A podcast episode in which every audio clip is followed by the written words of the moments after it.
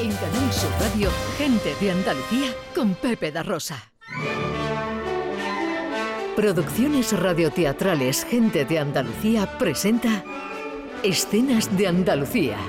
Una recreación radiofónica de los episodios de la historia de Andalucía. Con el cuadro de actores de Gente de Andalucía.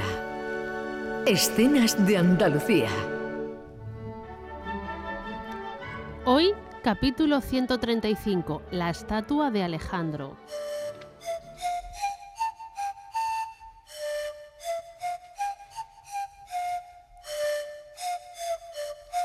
Año 69 a.C., Hispania Ulterior, actual Cádiz, frente al templo de Hércules Gaditano.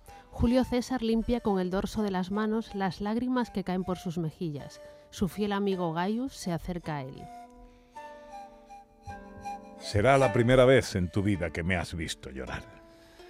Así es. Ahora me gustaría entender las causas de esas lágrimas.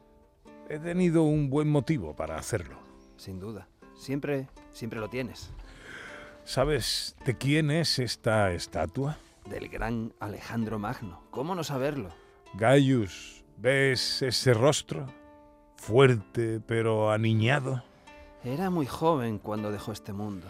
Tenía menos edad que yo y ya, ya era dueño y señor de la humanidad. Eran otros tiempos, otras circunstancias. Pero envejezco y sigo sin gloria aquí en Hispania, alejado de mi querida Roma.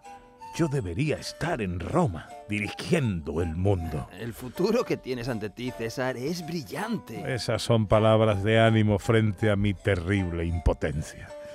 Necesito conocer mi futuro para dejar atrás este desánimo. Hmm, Pues hay una sacerdotisa que puede ayudarte.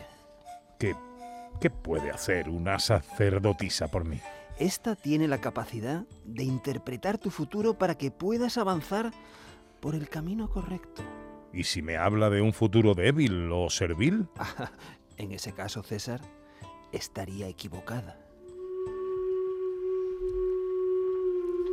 Gaius y Julio César acudieron al día siguiente a conocer a la sacerdotisa, afamada por su certera interpretación de los sueños.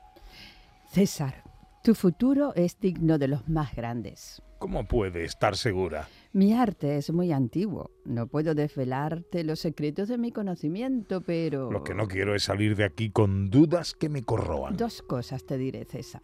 Pero debes escucharme con atención y en silencio porque no las repetiré más. Te escucho. La primera es que serás grande, como Alejandro Magno. Dominarás Roma y el mundo conocido hasta tal punto que durante siglos se hablará de ti. La segunda es que tu final llegará cuando estés en lo más alto y será impredecible.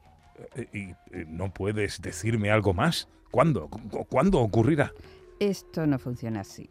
Lo único que debes saber es que ese futuro te pertenece, pero debes ir a su encuentro. Entiendo. Ahora vete, pues no tenemos más que hablar. Gracias. Yo... Los dioses te serán propicios. En los idus de marzo del año 44 a.C., Julio César muere asesinado en Roma, tras haber alcanzado la gloria. Su nombre será uno de los más representativos de la historia del Imperio Romano.